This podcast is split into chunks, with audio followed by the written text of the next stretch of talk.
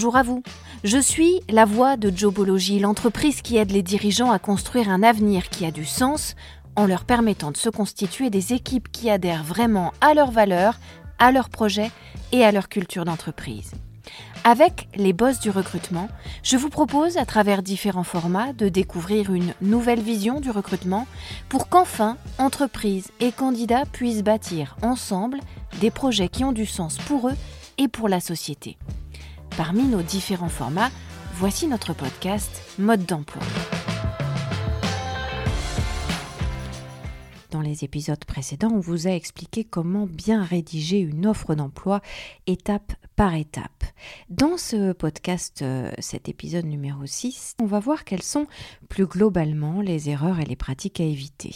Rédiger une offre d'emploi, ça reste un exercice difficile, y compris dans les services RH où on en a l'habitude et où on recrute beaucoup. Soit ça n'est pas votre cas et par manque de pratique, vous risquez de commettre des impairs qu'il vous faut pourtant absolument éviter et on va voir lesquels.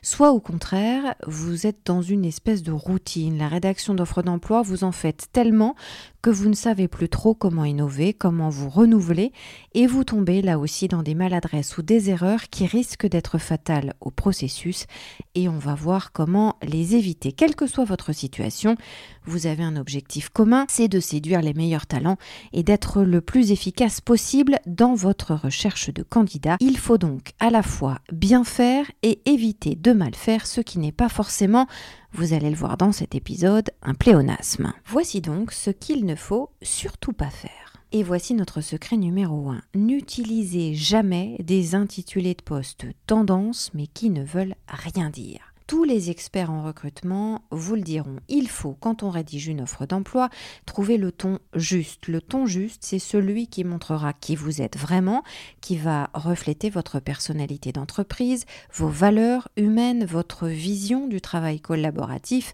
ou encore vos engagements RSE, etc.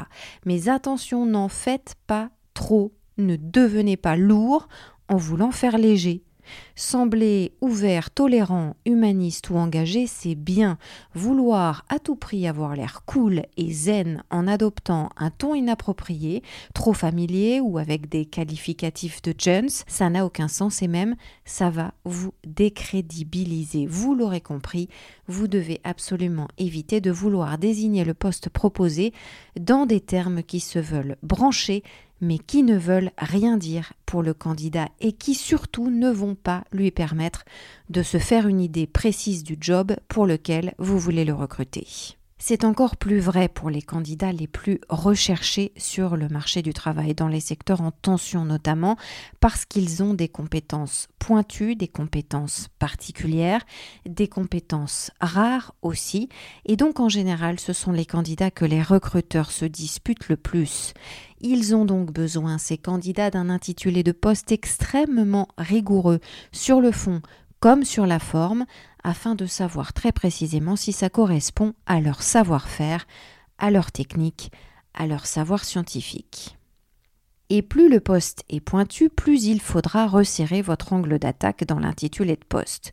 Autant pour un chef de rayon dans la grande distribution, vous pouvez rester dans la généralité, attention, toute relative quand même, autant pour un ingénieur spécialisé dans les nouvelles énergies ou en agronomie de la mer par exemple, il va vous falloir être particulièrement carré sur la dénomination du poste proposé. Il a d'ailleurs été prouvé, après pas mal d'études statistiques sur le sujet, que quelle que soit d'ailleurs la tendance sur la manière de s'adresser aux candidats, les intitulés de poste et les titres d'annonce farfelus sont beaucoup moins performants. En revanche, les mots-clés classiques, précis et qui correspondent au vocabulaire standard des secteurs d'activité concernés sont, eux, toujours beaucoup plus C'est aussi la meilleure garantie de succès pour vous retrouver en tête des résultats quand les candidats prospectent via des moteurs de recherche ou des sites spécialistes de l'emploi. Au contraire, tout ce qui se veut tendance, branché, cool, va sortir du champ lexical convenu dans tel ou tel secteur et n'aura donc aucune chance ou quasiment aucune d'être retenu ni même d'être vu et donc lu. Je vous donne des exemples concrets. On a déjà vu des choses complètement folles comme directeur de la maison du Père Noël pour une offre de directeur de plateforme logistique ou encore prophète du développement durable pour un chargé de recherche et développement HQE ou encore responsable d'une expérience client orgasmique pour un directeur marketing dans la grande distribution. Si, si, je vous jure. Secret numéro 2, ne versez pas dans la caricature ni les stéréotypes. Pitié, haro sur les clichés. C'est votre deuxième ennemi numéro 1 dans la rédaction d'offres d'emploi. Pour les candidats, le cliché est louche d'office. Il cache quelque chose que vous-même souhaitez dissimuler. Par exemple, aujourd'hui, une candidate n'acceptera plus que vous indiquiez rechercher une femme de tête ou une femme leader. Parce que d'emblée, ça veut dire que vous sous-entendez qu'une femme qui possède ces qualités, c'est quelque chose d'assez rare pour le souligner. De la même façon, évitez de réclamer un manager viril ou un chef d'équipe à poigne. Ce sera d'abord très réducteur et ensuite cela va exclure d'emblée certains profils, en particulier féminins. Il faut aujourd'hui être extrêmement vigilant sur toute allusion pouvant laisser croire à un manque de tolérance de votre part, que ce soit envers les femmes, les personnes LGBT ou encore les candidats issus de la diversité. L'époque n'est vraiment pas à prêter le flanc à ce type de sous-entendus. S'ils sont interprétés comme une marque d'homophobie, de misogynie, de racisme ou de n'importe quelle autre forme d'exclusion des différences et de discrimination, risque de ruiner en un tour de main avec le buzz sur les réseaux sociaux votre marque employeur, et ça de façon durable et peut-être même définitive. Dans le même ordre d'idées, évitez les périphrases pour aborder les sujets les moins plaisants. Soyez cash, soyez honnête. Si une part importante de la rémunération est constituée de commissions ou de pourboires ou d'autres formes de rétribution indirecte, eh bien dites-le, ne tournez pas autour du pot. Si le poste comporte certaines tâches moins marrantes que d'autres, dites-le là aussi. Évitez les sous-entendus peu clairs et qui souvent laissent imaginer que vous voulez cacher des choses. Les candidats apprécieront votre franchise et ils se diront aussi que les aspects plus plaisants du poste bien doivent être véridiques puisque vous n'essayez pas de leur faire prendre des vessies pour des lanternes sur les aspects les plus rébarbatifs. Secret numéro 3, évitez absolument d'utiliser un langage et un vocabulaire excluant c'est-à-dire d'expressions privées particulièrement propres à votre entreprise, sans doute utilisées en interne, mais qui d'emblée vont exclure vos candidats puisqu'ils ne font pas encore partie de l'équipe et qu'ils ne connaissent donc ni vos us, ni vos coutumes interservices, ni votre langage propre en interne. En clair, évitez dans votre offre d'emploi l'utilisation de tous les mots, contractions, sigles et autres acronymes qui ne seront pas compris par le public extérieur à l'entreprise ça ne vous rendra pas plus crédible de le faire, bien au contraire. Certains recruteurs pensent en effet que s'ils utilisent leur jargon pour décrire telle ou telle technique de production, de fabrication, tel ou tel service, administration, logiciel interne ou tel poste créé et imaginé spécifiquement pour l'entreprise mais qui n'existe nulle part ailleurs ou en tout cas qui ne s'appelle comme ça nulle part ailleurs, style directeur du bonheur, ça va faire ronflant, donner du style à leur offre d'emploi, donner le sentiment d'une entreprise cool ou à la pointe. Mais non, au contraire, c'est une grave erreur et elle va dissuader tout candidat qui se respecte de s'intéresser à votre offre d'emploi. Idem pour l'intitulé de poste, les méandres de votre organigramme ne sont pas connus des personnes extérieures. Vous ne leur donnerez donc pas envie de postuler pour la direction du service ACRA 2 ou du site Delta XS4, même si c'est comme ça que vous appelez en interne ces lieux de travail et ces services. Soyez logique et cohérent, et donc utiliser un vocabulaire et des désignations qui parlent à tout le monde et qui ne font pas peur à vos candidats. Vous aurez tout le loisir de leur expliquer ces subtilités une fois embauchés pendant le processus d'onboarding et ce sera à ce moment-là vital d'y consacrer du temps, mais de la même manière que vous aurez tout le temps de revenir avec lui sur les différentes fonctions dans l'organigramme ou la grille de rémunération par exemple, ne vous y aventurez surtout pas dès la rédaction de l'offre d'emploi. Notre secret suivant, c'est de faire attention à la syntaxe et à l'orthographe. Ne commettez pas l'erreur de les négliger Là aussi, l'orthographe et la syntaxe peuvent se révéler excluants pour certains candidats, chez qui ce genre d'erreur va être littéralement rédhibitoire. L'objectif de votre offre d'emploi, c'est bien de faire venir à vous les meilleurs talents. Il vous faut donc absolument peser vos mots et réfléchir à la manière de rédiger vos phrases de telle sorte qu'elles soient accueillantes pour votre lecteur au lieu de le décourager d'emblée. Exemple concret, certains recruteurs ne se rendent pas compte à quel point leurs offres renvoient une impression négative.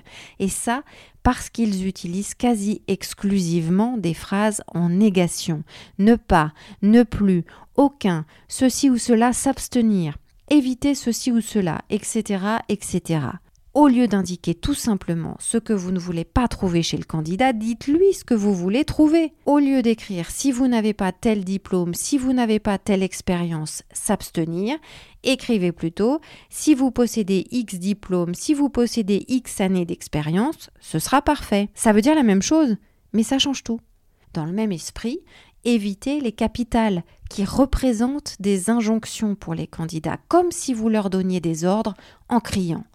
N'utilisez pas non plus l'impératif ou des verbes et des adjectifs autoritaires du type doit posséder tel diplôme, doit posséder X années d'expérience, X années d'expérience obligatoire, parce que ça va vous positionner tout de suite dans un relationnel plutôt désagréable avec votre candidat. À l'inverse, soyez l'interlocuteur qu'il a envie d'avoir en face de lui le jour de l'entretien d'embauche, mais aussi pour la suite de sa carrière chez vous. Si en vous lisant il se dit d'office que vous avez l'air d'être un employeur peu malléable, autoritaire, rébarbatif, ça va pas le faire. À l'inverse, ne soyez pas non plus dans la syntaxe du pote. Attention, gardez votre distance professionnelle. Ne le tutoyez jamais. Ne commencez pas par salut ne rédigez pas à la cool en écrivant des phrases du style T'inquiète pour le salaire, on en causera plus tard, tout va bien se passer, on est sympa. Écrivez les choses de manière positive plutôt que négative, avec rondeur plutôt que rigidité, ayez l'air ouvert, aimable, tolérant, mais pas familier ni irrespectueux. Trouvez le juste milieu et la bonne nuance, mais ne tombez ni dans un excès ni dans l'autre. Après tous ces mois de crise sanitaire, dégagez de l'optimisme plutôt que du pessimisme, valorisez votre candidat plutôt que de le brider avant même de le connaître, grandir votre candidat plutôt que de l'infantiliser, ce sont, on vous le promet, des stratégies payantes. Par exemple, plutôt que d'exiger autoritairement trois ans d'expérience et de la motivation, pourquoi ne pas plutôt lister les qualités souhaitées et l'expérience engrangée ou les diplômes que vous attendez de votre candidat avant de finir par une phrase du type Si ça vous correspond, n'hésitez plus, envoyez-nous votre candidature. Ou si vous vous retrouvez dans ce que vous venez de lire, postulez. Ou encore, si ça vous parle, c'est que c'est fait pour vous. Voire, venez, on vous attend. En évitant ainsi l'autoritarisme, les exigences incontournables et le ton négatif, vous laissez aussi la porte ouverte aux candidats que vous n'attendez peut-être pas, mais qui pourraient vous surprendre en vous offrant des qualités auxquelles vous n'aviez pas pensé, mais qui pourraient se révéler précieuses. Il ne faut jamais dire jamais, mais en même temps, il faut être suffisamment précis dans le descriptif de poste pour ne pas être submergé par des tonnes de candidatures sans aucun rapport présélectionnez grâce au texte, grâce aux mots choisis, mais ne vous obstinez pas à vouloir écrire une offre d'emploi avec un entonnoir trop étroit qui filtrerait trop les talents. Là encore, c'est une question de nuance et de juste milieu. N'hésitez pas d'ailleurs à finir votre texte avec une phrase accueillante à destination des candidats dont le profil pourrait être légèrement différent de celui que vous venez de décrire. Par exemple, si vous ne correspondez pas tout à fait à ce profil, aucune importance. Votre originalité, vos particularités font de vous quelqu'un d'unique et ça aussi, ça nous intéresse. Dans le pire des cas, qu'est-ce qui peut se passer? Vous recevrez une candidature qui sort du cadre et qui ne vous intéresse pas. Vous n'allez pas plus loin et c'est tout. Dans le meilleur des cas, vous recevez une candidature qui vous surprend, qui vous étonne dans le bon sens du terme, qui vous ouvre les yeux sur certaines possibilités, sur certaines opportunités, sur certains de vos besoins ou des champs d'action possibles une candidature qui vous donne des idées, vous recrutez grâce à ça un candidat qui va au-delà de vos espérances par bien d'autres aspects que ses années d'expérience ou ses diplômes, et c'est tant mieux pour vous, et c'est tant mieux pour lui. Ce que je veux vous dire, c'est que si vous dosez suffisamment entre précision et sens du détail dans votre descriptif de poste, si vous dosez suffisamment entre sens de la formule et ouverture d'esprit, vous ferez un carton sans vous disperser, mais sans non plus vous priver de certaines possibilités de recrutement. Notre secret suivant, c'est d'éviter absolument le complexe de Bonaparte. Si vous voulez que votre candidat puisse se projeter, vous devez lui permettre de s'identifier à la personne que vous voulez recruter.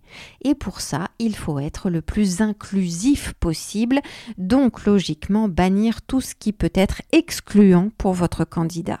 À savoir, ne le prenez pas de haut Bannissez le complexe de l'empereur qui parle de lui-même à la troisième personne du singulier, en majesté avec des majuscules. Ainsi, de très nombreux recruteurs font encore cette erreur courante de rédiger leur offre d'emploi en écrivant le candidat ceci, le candidat cela.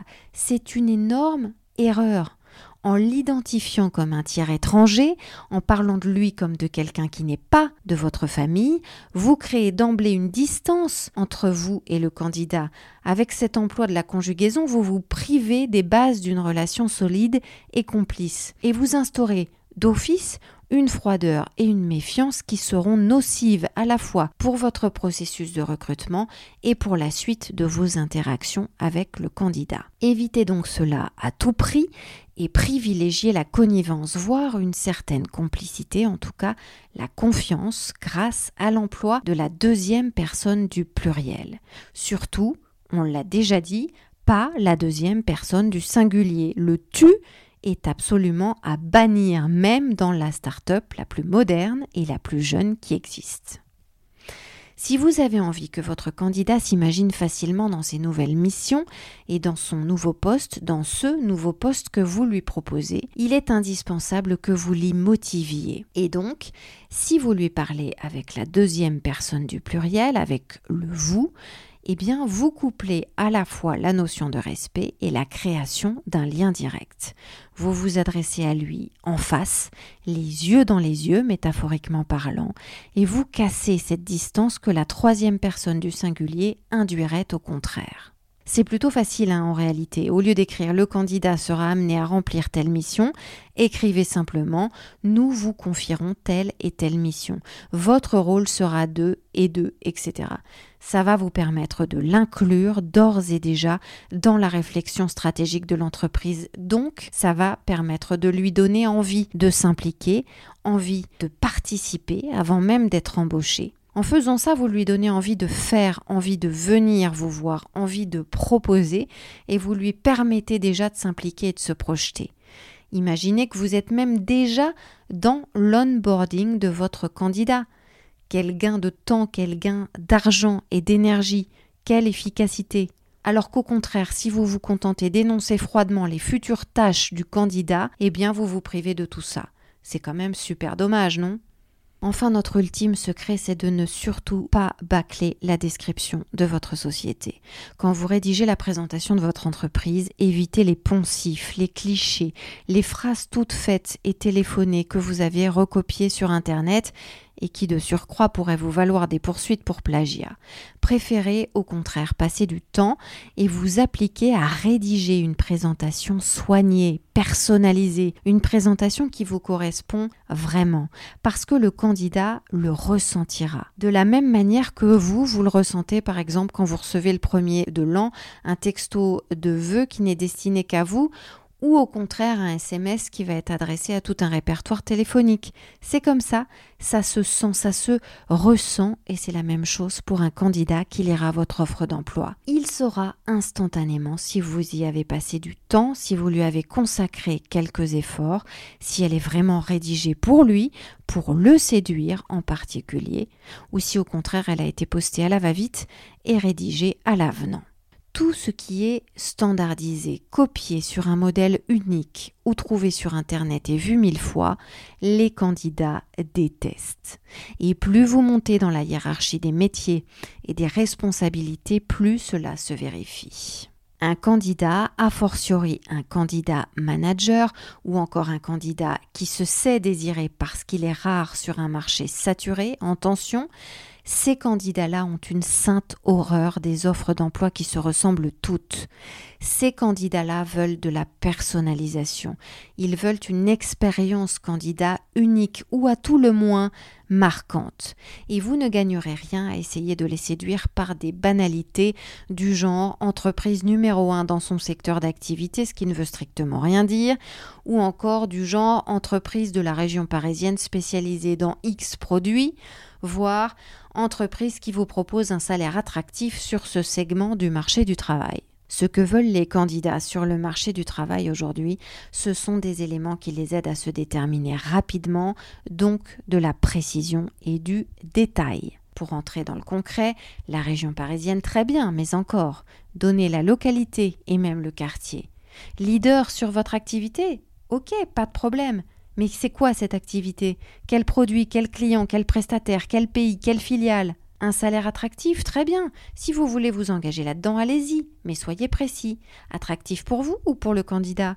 Quel montant mensuel? Quel montant net ou brut? Sur combien de mois? 12, 13, 14 Avec des dividendes? Avec un intéressement? Une part variable? Avec des avantages en nature?